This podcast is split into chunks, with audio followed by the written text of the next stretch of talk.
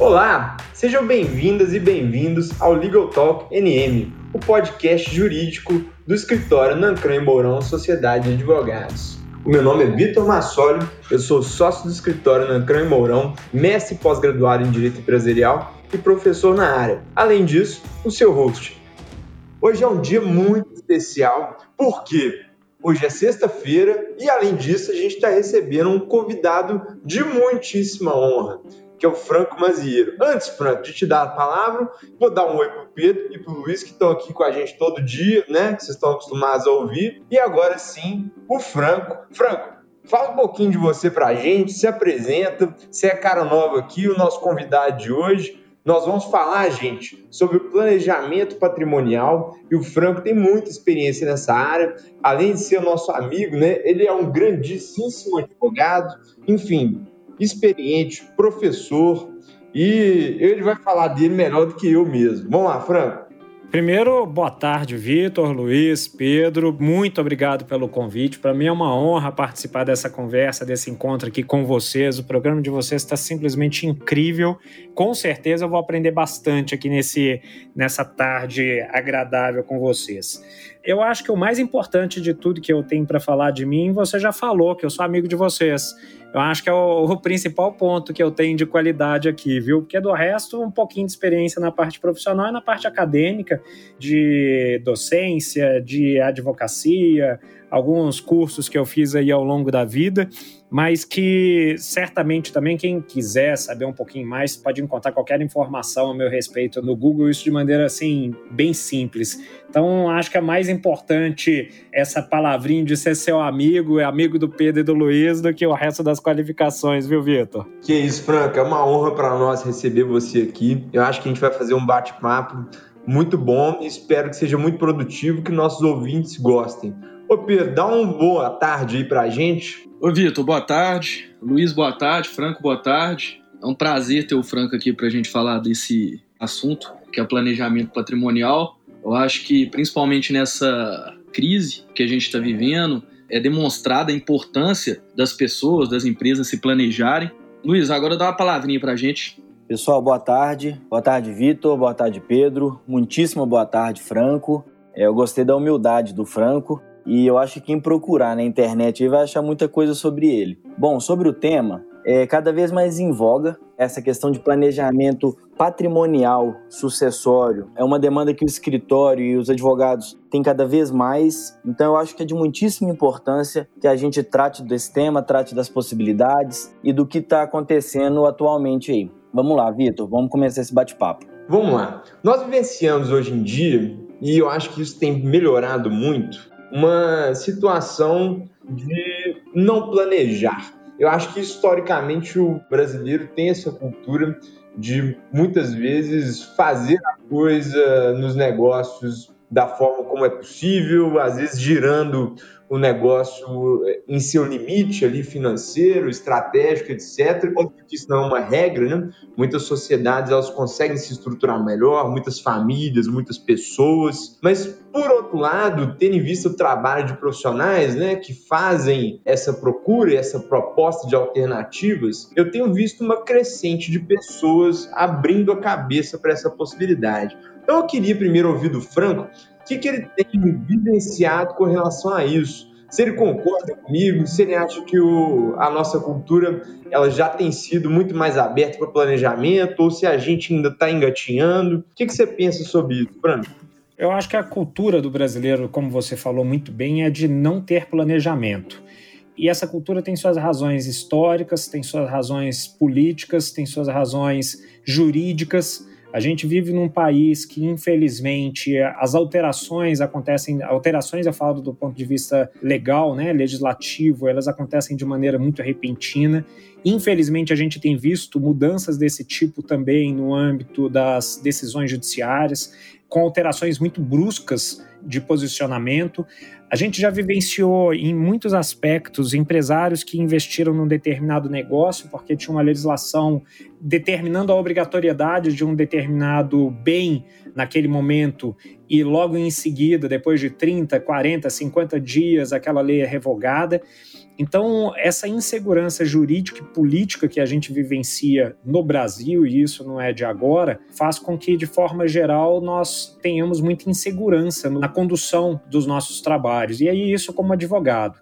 Agora, do ponto de vista das pessoas físicas, eu acho que a falta de planejamento ela vai muito mais além e ela tem um fundo educacional muito pior é simples, eu não acredito que nenhum de vocês daqui e muitos poucos dos nossos queridíssimos ouvintes tenha tido na sua infância, na sua adolescência ou mesmo na graduação de curso qualquer tipo de disciplina relacionada com educação financeira ou mesmo com planejamento. No curso de direito, por exemplo, a gente não tem e não é hábito de ter qualquer disciplina voltada à educação financeira, gestão do escritório de advocacia ou planejamento, se quer incentivando o empreendedorismo. Então, quando a gente pega um cenário de pessoas que não têm educação financeira, que não têm educação de planejamento, e diante de um cenário de insegurança jurídica, legislativa, política, na verdade, o, o improviso é a palavra-chave para a gente poder sobreviver no país que a gente está. Eu acho que isso tudo faz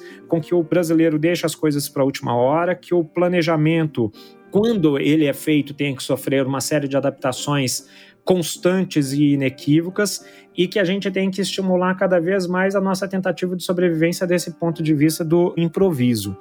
Felizmente, com tudo que está acontecendo, eu tenho visto mais pessoas pensando em planejar, em se organizar. A organização, acho que a gente vai poder conversar muito aqui hoje, a organização das pessoas físicas em se preocuparem com a aposentadoria, até porque a gente não sabe como que a nossa previdência estará daqui a alguns anos, daqui a algumas décadas, e as empresas também, principalmente as familiares, e aí eu estou falando de mais de 80% das empresas brasileiras, com as questões sucessórias. E eu acho, de certa forma, só para finalizar essa minha introdução, Vitor, que quando a gente vê uma situação da pandemia como aconteceu agora, várias empresas passaram dificuldades enormes, sobretudo em decorrência da ausência de um fluxo de caixa. E esse fluxo de caixa por causa da falta de planejamento. O que eu entendo que é extremamente pertinente para a sobrevivência é exatamente que a empresa tenha caixa. Então, pela falta de planejamento, as empresas não tinham caixa e passaram dificuldades, se é que vão conseguir superar esse momento que elas estão enfrentando agora da pandemia, de isolamento social, de fechamento, né, temporário ou não das atividades. Então, eu acho que isso vai mostrar uma necessidade de planejamento com muito mais ênfase em todas as hipóteses, em todas as sequências de trabalho daqui em diante. Pelo menos essa é minha modesta opinião.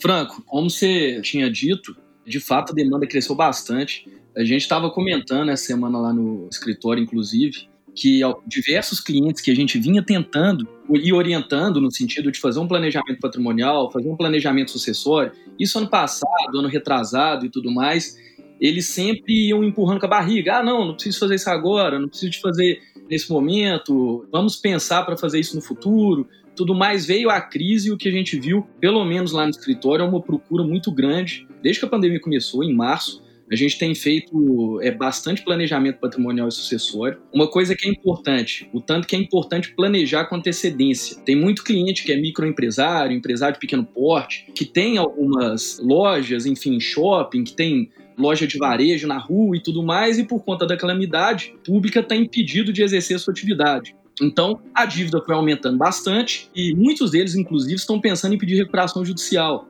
Alguns já estão com algumas execuções de banco contra eles, execuções de aluguel contra eles, enfim. E quando eles procuraram para querer fazer o planejamento, aí já entra num pequeno problema, que já tem uma ação, eles já foram citados, então tem o risco de ter um, um eventual fraude, uma alegação de esvaziamento patrimonial, tudo mais. Então a gente sempre fala e a gente sempre ressalta a importância desse planejamento com antecedência. Em muitos casos a gente vem conseguindo fazer, a gente vem conseguindo ajudar. Não é uma questão, tem muita gente que vende como blindagem patrimonial, eu não, eu não enxergo o planejamento patrimonial como uma blindagem patrimonial, mas mais uma organização do patrimônio e também entra na parte do sucessório, tanto que é importante o planejamento sucessório. A gente brinca muito com os clientes que a sucessão, uma hora ou outra, ela vai acontecer, seja através de inventário, seja através de doação, enfim. Então, se puder antecipar isso e deixar de forma organizada, é sempre melhor. Eu acho que nós vamos falar um pouquinho mais na frente em detalhes do planejamento sucessório e patrimonial, mas o ponto que eu queria tocar é isso: a importância de fazer um planejamento com antecedência e de forma organizada, ao invés de esperar uma crise, um problema grande, para fazer correndo, com receio, com medo de perder patrimônio, enfim, é, são essas as ponderações. Pedro, sobre essas questões que você trouxe e trazendo uma fala do Franco que foi muito importante, a necessidade do planejamento, em que pese ser uma questão que todos vivem, a gente não aprende isso na escola, não aprende isso na faculdade, a gente não é preparado para essas situações. E ao longo da vida, a gente tem que lidar com essas mesmas situações, só que com completo despreparo, né? E além disso, no que tange a planejamento sucessório, a única coisa certa que vai acontecer é a morte. Então, é um pouco estranho a gente saber que uma coisa vai acontecer e ser tão difícil, né? Tão distante para a gente lidar com isso, preparar, fazer doação, abrir empresa, testamento, dentre as várias possibilidades que tem para se fazer uma sucessão e um planejamento. E no que diz respeito a planejamento patrimonial, é uma visão minha, mas eu vejo que cada vez mais as pessoas têm procurado para que esse tipo de auxílio jurídico, contábil, enfim, né, financeiro, seja dado. E eu acho que é muito importante. A gente está vivendo um momento com esse Covid agora de se colocar um foco, um holofote sobre essas questões que são necessárias. Eu acho que esse, essa situação de pandemia pegou todo mundo um pouco com a calça na mão, porque ninguém esperava, a coisa aconteceu e está todo mundo um pouco sem saber o que fazer. Ô Luiz, eu concordo plenamente e acho que esse ponto ele leva a gente justamente para o próximo assunto que a gente tinha idealizado, que é justamente como que o planejamento pode trazer benefícios. Acho importante também a gente segregar, né? Porque planejamento ele pode soar como algo muito amplo para quem está ouvindo a gente. Então a gente tem o planejamento que é possível e é viável para a pessoa física, né, pessoa natural, como o próprio Franco bem colocou aí, questão de aposentadoria, às vezes uma estruturação sucessória. Por outro lado, a gente tem uma lógica de planejamento para pessoas jurídicas, né? Porque aí a gente pode tratar de uma estruturação societária, segregação de riscos de diferentes atividades que são desenvolvidas pelo mesmo grupo empresarial, economia tributária. Então, assim, é uma gama de opções muito grande e ela de fato pode trazer uma série de benefícios. Então, Franco, o que, que você pode introduzir para a gente com relação a esses benefícios que o planejamento pode trazer? Ô, Vitor, as ponderações feitas pelo Pedro, pelo Luiz e por você também elas reforçam mais ou menos o que eu havia mencionado. Eu acho que a gente tem, se vocês repararem, elas levam ao, ao mesmo direcionamento de que há uma necessidade de efetivamente se planejar a estrutura, né? seja pessoal, seja do negócio. Na minha experiência profissional, eu consegui perceber que, e eu acredito que vocês também, que vocês têm uma lida enorme com direito empresarial e com certeza em direito nas empresas familiares, que de forma geral a empresa é reflexo do dono. Quase sempre a empresa é reflexo do dono. Todo tipo de planejamento, entendo eu, que ele é válido e muito bem-vindo e muito eficaz quando o dono consegue perceber essa necessidade e quando ele começa a fazer o planejamento dos próprios negócios. E aí é interessante a gente lembrar daqueles comentários, né, de pessoas de sucesso, que geralmente as pessoas que querem construir algo pensam no amanhã. As pessoas que querem construir um negócio de sucesso pensam nas próximas décadas. E as pessoas que constroem os negócios de sucesso efetivamente são aquelas que entram para a história, conseguem enxergar muito além. E isso tem muito a ver com o planejamento como um todo. E aí, se a gente para para poder pensar, o planejamento, Vitor, para mim, é uma questão de sobrevivência. E você tem que fazer o planejamento quando você está numa situação de abundância. E abundância, eu não estou falando abundância necessariamente financeira, eu estou falando de abundância de tranquilidade, de, de pensamento tranquilo, um cenário que não esteja conturbado em vários aspectos. E aí o planejamento, não obstante isso, pode ser feito também mesmo no momento de crise, como o Pedro pontuou, apesar de que no momento de crise você tem um nível de risco muito maior, quando você consegue fazer um planejamento num momento em que as coisas estejam encaminhando bem, você tem muito mais segurança de que uma sucessão vai acontecer com tranquilidade. Então, exemplo, um benefício em um planejamento sucessório é assegurar e permitir que haja uma transferência da cultura do fundador para os seus herdeiros e que permita ao mesmo tempo que os herdeiros consigam implementar uma modernidade maior no negócio sem quebrar a cultura anterior e ao mesmo tempo permitindo que o negócio aconteça sem briga. Vocês sabem muito bem, quem está nos ouvindo sabe isso também, que praticamente 80, 85%, salvo engano, das empresas familiares quebram de uma mudança de geração para outra. E na terceira geração isso é pior ainda ainda. E uma das melhores e praticamente a única maneira de fazer com que isso não aconteça é exatamente dentro de um planejamento eficaz. E aí também entra naquilo que o Pedro tinha comentado, que eu concordo com ele plenamente. Aliás, eu tive a oportunidade de trabalhar já com o Pedro e esse sempre foi o meu raciocínio. Você não faz nenhum tipo de planejamento para poder fazer blindagem, você faz um planejamento exatamente para fazer uma estruturação que permita que os negócios prosperem, que permita permita que os negócios se desenvolvam com mais segurança. Então, quando você faz um planejamento patrimonial, você consegue, dentro de um planejamento, estruturar melhor condições não só para sucessão, como questões tributárias, por exemplo, colocando imóveis que eventualmente estejam no nome da pessoa física num negócio para que eventualmente você consiga ter uma diferença ali de incidência tributária. Você consegue, dentro de um planejamento sucessório, principalmente se você faz isso com SA, por exemplo, para poder tentar fazer com que as pessoas que têm mais interesse no negócio comandem, enquanto aquelas outras que têm mais interesse no patrimônio recebam os dividendos, e isso evita certamente alguns conflitos que são muito patentes nas discussões familiares. Enfim, o planejamento, eu acho que se a gente for falar aqui nesse aspecto de planejamento como benefício, a gente poderia traçar uma infinidade de benefícios, e aqui eu citei algumas, só resumindo o benefício de você permitir a continuidade de um negócio entre gerações, o benefício de você economizar uma carga tributária dependendo de acordo com o que você fizer, o benefício de incentivar os herdeiros a continuarem enxergando o patrimônio de uma maneira como eles querem.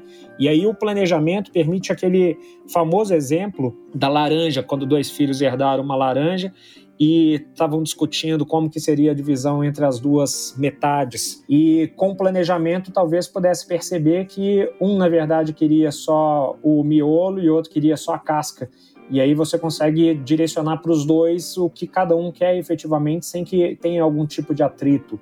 Isso é coisa que o planejamento permite e que uma discussão posterior pode até acontecer. Só que às vezes durante o período de uma discussão você já pode ter a quebra, você pode ter algum tipo de problema. E o planejamento é algo que apesar de estar muito entrando na cultura brasileira, ainda está muito pouco presente, deveria estar mais.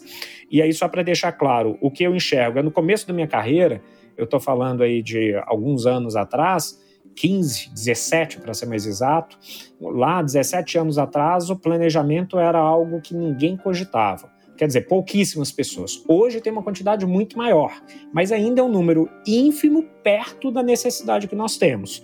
E isso decorre, eu acho, em grande parte daquela situação: ah, isso nunca vai acontecer comigo, eu vou conseguir organizar. E como já foi falado aqui muito bem é, pelo Luiz, essa é a única certeza que todos nós temos, né?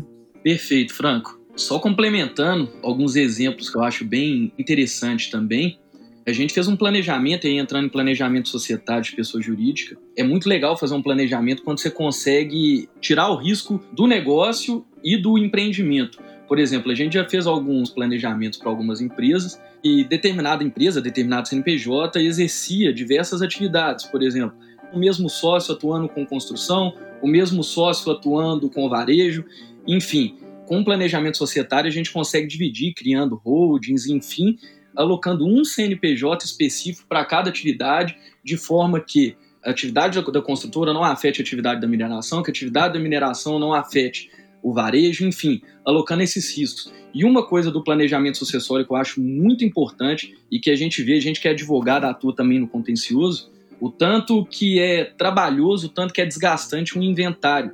Então, a gente fazer um planejamento patrimonial e sucessório da pessoa física evita um conflito entre os herdeiros no futuro, a pessoa que está realizando o planejamento, que é dona daqueles bens e tudo mais, consegue, a gente consegue através de acordo de sócios, consegue através de contrato social, estatuto social, distribuição de ações quando é sociedade anônima, determinar qual tipo de bem vai ficar com determinado herdeiro, qual tipo de bem vai ficar com outro herdeiro, enfim, como você disse, é uma infinidade de benefícios que o planejamento pode trazer.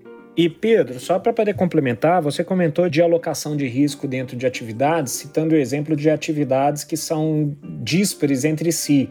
Pegando o teu exemplo, construção, varejo, e outras atividades. Mas a alocação de risco num planejamento bem feito, ela pode ser inclusive dentro de uma mesma atividade. Por exemplo, em construções que você pode, seja através de SPE, seja através de SCP, você constituir sociedades específicas para cada tipo de empreendimento e isolar o risco de cada um dos empreendimentos. Isso às vezes no, no varejo, às vezes em transporte, às vezes em distribuição, também tem muita utilidade, né? Perfeito, Franco, concordo plenamente. Ô Franco, Pedro, Tratando de questões que estão sendo faladas aqui, e muito bem faladas, mais do que o que a gente aprende nos livros, né? De ter um ganho tributário, de ter um ganho financeiro, foi tratado aqui pelo Franco e depois ilustrado pelo Pedro, uma necessidade de mais do que simplesmente passar as cotas, sem entender qual é a cultura da empresa, entender qual é o herdeiro que tem a ver com aquela cultura, qual o herdeiro que tem tino para negócio, e aí tratando de questão sucessória qual herdeiro que necessita de maior liquidez, enfim. Eu acho que quando se fala de planejamento, muito mais do que métodos jurídicos, a gente está falando de entendimento de cultura, de entendimento do que deve ser feito. E aí, esse é um ponto interessante que geralmente quem tem a ciência do negócio para distribuir a quem tem maior interesse, maior tino, geralmente é o atual dono do negócio e que tem que ter essa iniciativa de fazer o planejamento que a gente vê, Pedro, nessas questões de contencioso, né, de inventário que você disse, são brigas enormes que duram anos e verdadeiramente em que as pessoas nem sabem o que elas querem e entram numa estratégia jurídica, né, de pegar o pedaço que interessa ao outro e por aí vai, que são negociações que não acabam nunca. Eu acho que tratando desse ponto que o Franco trouxe no início, deveria ser menos custoso, menos difícil, menos trabalhoso ter acesso e se permitir discutir questões de planejamento. Só complementando o último ponto, tem muita gente que acha que quando vai fazer um planejamento vai gastar muito dinheiro, que é um processo muito custoso. É claro que, dependendo da situação, é um processo sim custoso. Pode ser caro, principalmente se a opção for por somente doação, enfim, tem um imposto, o ITCD, que não é um imposto barato, a gente sabe disso, mas tem outras opções também, como testamento. A gente sabe que quando tem uma pessoa jurídica e a gente vai integralizar determinado imóvel, determinado bem nessa pessoa jurídica e ela não tem atividade predominantemente imobiliária, tem a isenção pela integralização, então não teria imposto, é uma operação neutra, né, vamos assim dizer. Então, dependendo da situação, se conversar, se planejar direitinho e fizer um trabalho bem feito, é um processo que não será muito custoso e, no final das contas, mesmo que tenha um determinado custo, vale a pena por todos os benefícios que a gente já citou. Além disso, gente, acho que uma coisa importante para a gente levar em conta é justamente o momento, né? O momento em que você faz um planejamento, ele é muito mais fácil para proporcionar resolução de problema, né? Porque você tem uma visão que não está turva quando você está dentro do problema, né? Que ela acontece, então você tem uma visão clara das coisas e as pessoas ainda por não estarem diante de uma situação de conflito, elas conseguem conversar e antever qual seria a melhor solução para aquele problema sem estar dentro dele.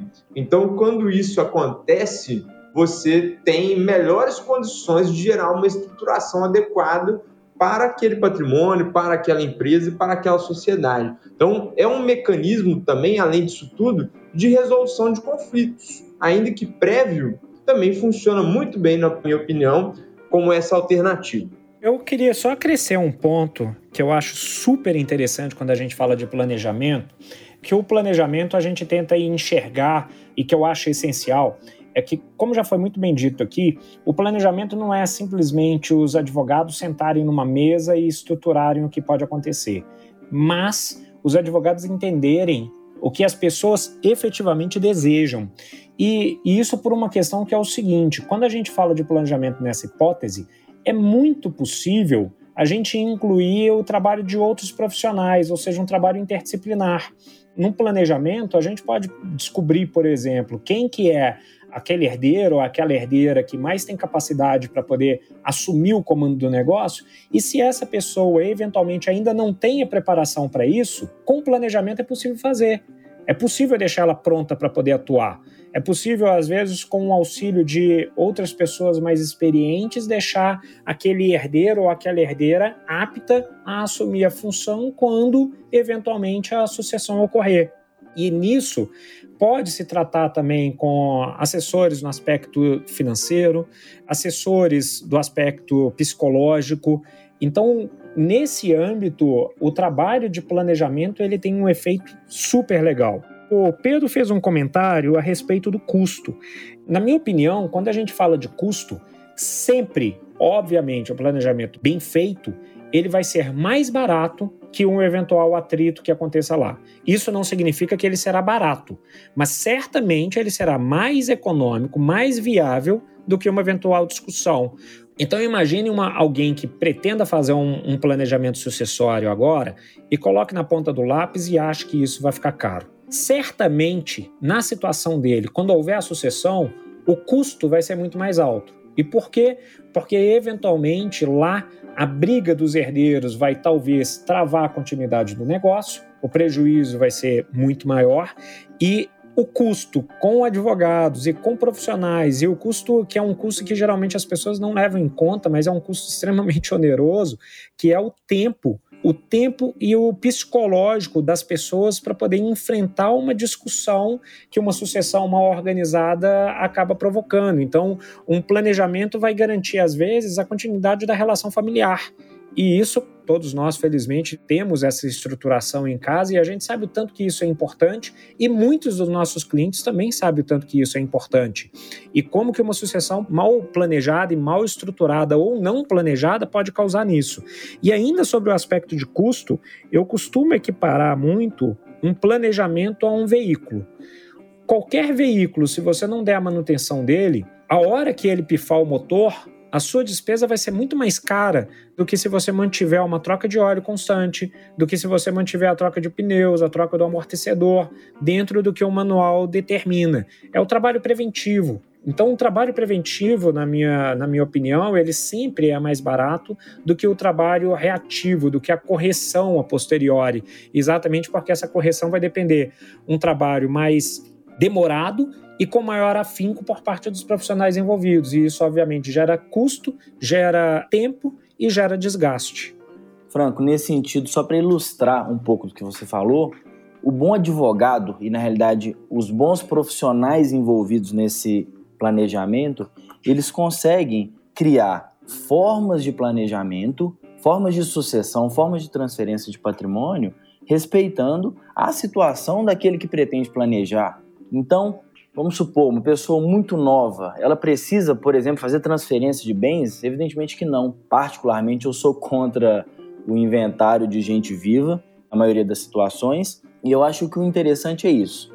Você diz de trazer outros profissionais, né? Eu entendo que esse custo emocional, ele tem que ser tratado com respeito, então, por exemplo, você trazer psicólogos se for necessário, interessante, trazer contador interessante, trazer advogados de outras áreas interessante, mas respeitar o momento dessa pessoa também, essa pessoa que pretende fazer o planejamento, além de super importante, é absurdamente viável, né? É importante que as pessoas que estão nos escutando, elas entendam isso. Você tem ferramentas para todos os tipos de pessoa, todos os momentos da vida e principalmente que não desrespeitem a vontade daquela pessoa que é a detentora do patrimônio. Luiz, concordo contigo plenamente que cada caso é um caso. E é até por isso que eu acho que não existe, em nenhuma hipótese, fórmula mágica quando a gente fala de planejamento. Qualquer um que estiver ouvindo isso, que algum dia recebeu um comunicado de algum profissional tentando oferecer, ah, eu tenho a fórmula mágica, é só você criar uma holding assim e colocar o patrimônio assim ou assado qualquer tipo de fórmula mágica, para mim, ela torna inviável e ela bagunça o que deveria ser organizado. E isso é repercussão nítida do que você falou. Então, existem pessoas que num determinado momento não vão carecer de apoio de auxiliar financeiro ou de auxiliar da psicologia ou de auxiliar da contabilidade. Por outro lado, outros vão precisar de todos os auxiliares que puder. Então vai ser necessário, para alguns casos, auxiliares em todas as hipóteses possíveis. E aí, cada caso é um caso e que só uma equipe boa de profissionais que pode fazer esse tipo de identificação. Eu acho que está muito interessante esse papo nosso, mas pode ser que o ouvinte queira ouvir alguma coisa mais concreta.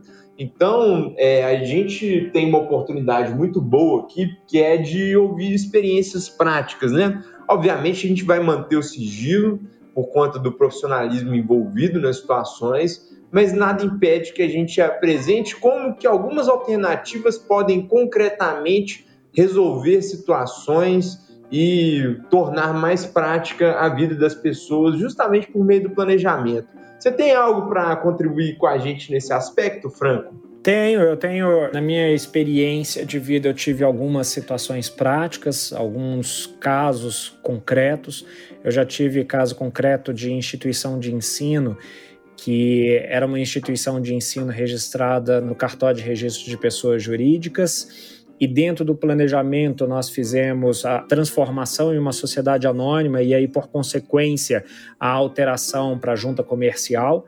E dentro dessa transformação em SA, a gente utilizou de ações preferenciais e ações ordinárias, ações preferenciais sem direito de voto e ações ordinárias, e junto com outros instrumentos, como testamento, como criação de holding, a gente organizou o planejamento sucessório de uma determinada instituição. E essa instituição, na realidade, pertencia a pessoas jovens, relativamente jovens, e que tinham essa mesma situação, essa mesma ideia, ah, isso nunca vai acontecer comigo. E pouco tempo depois de nós termos concluído a estrutura de planejamento sucessório, infelizmente através de um acidente de veículo brusco, o fundador daquela instituição veio a falecer junto com uma das filhas. E, obviamente, felizmente, o planejamento tinha sido bem feito, que permitiu que a atividade daquela instituição continuasse com um dos seus herdeiros de maneira regular, não obstante tivessem alguns herdeiros envolvidos. Então, um planejamento permitiu que não só não houvesse qualquer tipo de litígio na herança, como que a instituição continuasse funcionando regularmente. Nós já tivemos outros casos também, principalmente no setor da construção civil, não com planejamento sucessório, mas com planejamento societário, para poder fazer isolamento de determinadas atividades de obras, né? E isso permitiu, num caso concreto, que a sociedade conseguisse se reerguer porque apesar dela ter passado por um momento de crise absoluta, durante um contrato que ela poderia se reerguer, ela não teria como utilizar o padrãozão geral. Então foi feita uma estruturação societária que permitiu uma nova empresa se reconstruir e, por consequência, colocar a casa em ordem em relação a todos os outros débitos que aquela mesma, não a sociedade, né, não a mesma pessoa jurídica, mas aquela estrutura societária possuía. E isso só foi possível também por causa de um planejamento, nesse caso, um planejamento já sob muita pressão e sob uma crise grande pela qual essa empresa passava. Eu lembro de outro planejamento também que foi feito numa rede de lojas era uma rede de lojas muito grande, muito conhecida, e só uma pessoa era o titular de toda a participação societária. E o risco, obviamente, patrimonial para ele estava muito grande, por causa da quantidade de vendedores, a quantidade de representantes externos que ele tinha. Então, foi feito um planejamento societário de forma a resguardar os interesses pessoais e os interesses profissionais. É algo que a gente sempre menciona que a atividade operacional não deve contagiar e nem ser contagiada pela atividade pessoal ou pelo lado pessoal dos sócios. E nesse caso específico, não, nem aconteceu alguma coisa, algum tipo de problema, mas foi um planejamento que foi estruturado exatamente para poder conseguir fazer com que essa, esse isolamento ocorresse. Então, trouxe aí bem sucintamente, bem rapidamente, três exemplos de casos reais de planejamento sucessório e planejamento patrimonial. Frank, entendi. Agora, você consegue trazer para a gente a importância Eu gostaria de tratar desse tema, da importância do acordo de sócios, para fins de planejamento também, para depois a gente comentar sobre esses casos que você trouxe para a gente. Ô Luiz, sem dúvida. Acordo de sócios, vamos lá, a gente está se referindo expressamente ao acordo de acionistas, da sociedade anônima, acordo de cotistas, uma sociedade limitada. Lá na sociedade anônima a gente tem isso regulamentado por lei enquanto na sociedade limitada o Código Civil não tem nenhuma estipulação em concreto em relação a esse, mas a doutrina aceita e nós como advogados utilizamos isso com certa frequência, né, Luiz, Pedro e Vitor. E o acordo de cotistas, ele tem algumas vantagens incríveis que você consegue estabelecer formatação de relação entre os sócios sem precisar da publicidade a esses acordos como acontece, por exemplo, numa Assembleia Geral, no estatuto de uma sociedade anônima ou num contrato social. Então você já consegue, dentro de um acordo de cotistas ou de um acordo de acionistas, acordo de sócios, como você muito bem denominou, Luiz, e fazer o estabelecimento de algumas regras. E eu acho que isso casa muito bem quando há mais de um núcleo familiar dentro da mesma sociedade. Então, por exemplo, se é só um sócio, só um sócio de grande porte, digo eu, por exemplo, um fundador com 90%, ou hoje numa sociedade limitada com 100%, a partir da regra da liberdade econômica, isso não tem muita necessidade nem muita pertinência. Mas quando a gente fala da existência, por exemplo, de dois amigos que constituíram uma sociedade, ou dois irmãos que têm os seus respectivos núcleos familiares, os acordos de cotistas eles conseguem desenhar e alinhavar, em grande parte, resolução prévia de conflitos. O que, que eu quero dizer com isso? Aqueles pontos que poderiam ser geradores de conflitos, eles já são estabelecidos nesses acordos de maneira que esses conflitos eles nem sequer se tornem realidade. Então, acho extremamente pertinente esse seu questionamento, extremamente aplicável nessas situações que eu mencionei para vocês, em nenhum dos três casos houve a necessidade de acordo de acionistas, porque nesses três casos que eu mencionei, o que se aplicava ali era exatamente uma participação societária muito forte de quem estava tocando efetivamente o negócio. No primeiro dessa sucessão dessa instituição, depois do que houve e que a instituição ela continuou fluindo normalmente, foi feito sim um acordo de acionistas entre os núcleos familiares só para poder atualizar o que já havia ficado pré-estabelecido. Mas, assim, é, eu acho extremamente pertinente, extremamente útil e é mais uma figura que pode ser utilizada, assim como o testamento, que já foi aqui mencionado, assim como a transferência prévia de ações ou de cotas, como também já foi mencionado. Perfeito, Franco. Inclusive, sobre esse assunto, um exemplo que é bem legal, que a gente. Um planejamento que, inclusive, a gente está fazendo está em andamento, o Vitor também vai poder falar muito bem que ele está trabalhando no caso, é um planejamento sucessório, os herdeiros, né, vamos assim dizer, eles são menores, eles são acionistas, na verdade, a sociedade anônima foi criada, e no acordo de acionistas a gente criou uma série de regras, além do direito de preferência, por exemplo, para se um quiser vender as ações, depois que ficar maior de idade, por exemplo, ele tem que dar preferência para o irmão, no caso, para o outro acionista para comprar, isso permite que não tenha o ingresso de um outro acionista indesejado na sociedade. A gente criou algumas outras regras também de lock-up, impossibilidade de venda das ações durante determinado período. E isso quem escolheu foi o, o pai, né, que é o responsável e o beneficiado pelo planejamento. E um outro exemplo também que a gente criou no, nesse acordo de acionistas foi uma regra para eleição de diretoria da sociedade, considerando que eles ainda são menores, mas uma hora eles vão ficar maiores de idade eles vão poder escolher determinadas situações e, e, eles vão poder responder pelos atos deles. Então a gente criou determinadas regras para eleição de diretores para eles ficando maiores, eles não tenham direito de venda imediata de alguns bens que estão nessa holding patrimonial que foi criada, vamos assim dizer, e esvaziem o patrimônio do pai, por exemplo. Então tem inúmeras situações que a gente também criou nesse acordo de acionistas, aquela a, a denominada cláusula de tag along, se um vender determinadas ações, o outro pode escolher vender em conjunto. São diversas regras que eu acho que o acordo de acionista, o acordo de sócio, o acordo de cotistas para a sociedade limitada traz benefícios para o planejamento patrimonial e sucessório também, e também para o planejamento societário em diversos casos, como já citou. E aí, quando a gente pega esse exemplo que você trouxe, Pedro, às vezes é muito factível de, principalmente que acredito eu, o caso que você esteja citando, se tratar de uma sociedade, se for anônima, uma sociedade de capital fechado, da possibilidade de utilizar classes diferenciadas de ações ordinárias exatamente para poder permitir essa eleição por categorias né, de diretores e tal, e otorgar essas ações a alguma pessoa específica, enfim, isso também eu consigo enxergar como uma aplicabilidade bem legal nessas hipóteses. Exato, exato. A gente já utilizou diferentes classes de ações em planejamentos também, em acordo de sócio, até no estatuto prevendo também essas classes diferentes de ações para eleição, para determinada classe poder eleger um membro da diretoria, outra classe eleger outro membro da diretoria, enfim, é uma série de regras que é bem dinâmica e bem interessante.